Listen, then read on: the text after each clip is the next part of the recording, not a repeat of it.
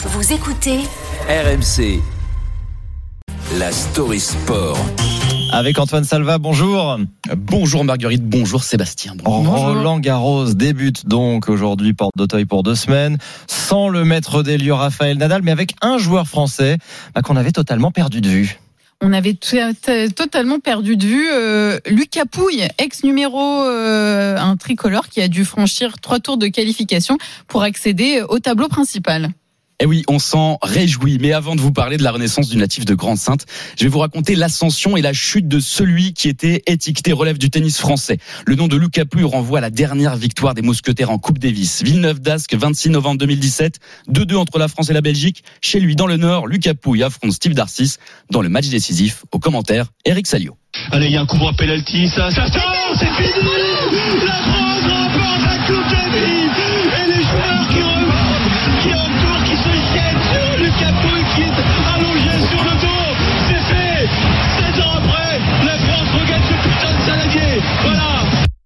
Saladier d'argent pour la France, le dixième. Pouille, pas encore 24 ans, vient de terminer dans le top 20 mondial pour la deuxième année consécutive.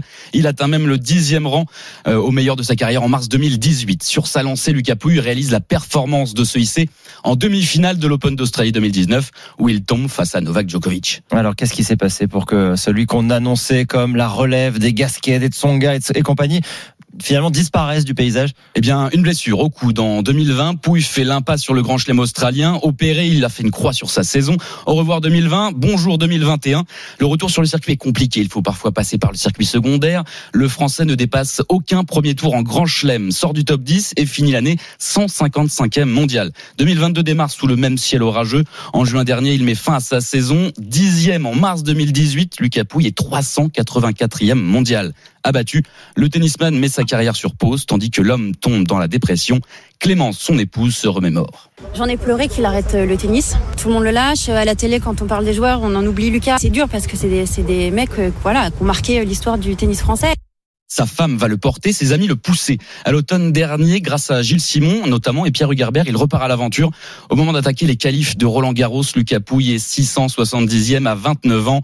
Trois tours plus tard, il valide son billet pour le tableau principal. Ça fait tellement longtemps que j'ai pas vécu ça que c'était au-dessus de, au-dessus de tout. Extrêmement heureuse aujourd'hui pour moi, pour toutes, toutes les personnes qui, qui m'aident depuis, voilà, depuis des mois à, à, essayer de revenir. Je suis extrêmement heureux sur le terrain et, et avec tout ce que le public me donne, euh, bah c'est juste fantastique bizarrerie du tirage au sort. Il retrouvera au premier tour cet après-midi sur le même cours numéro 14, le même adversaire qu'il a battu jeudi au dernier tour des qualifications, l'Autrichien 134e mondial, Yuri Rodionov, lucky loser.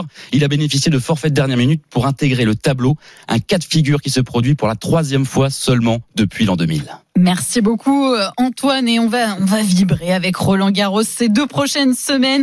Vibrer aussi à l'écoute d'RMC. Je vous rappelle qu'on a une radio digitale 100% dédiée à Roland Garros. Ça, ça s'appelle 100% terre battue et vous pouvez y accéder via notre application RMC. N'hésitez pas. Il est 8h24.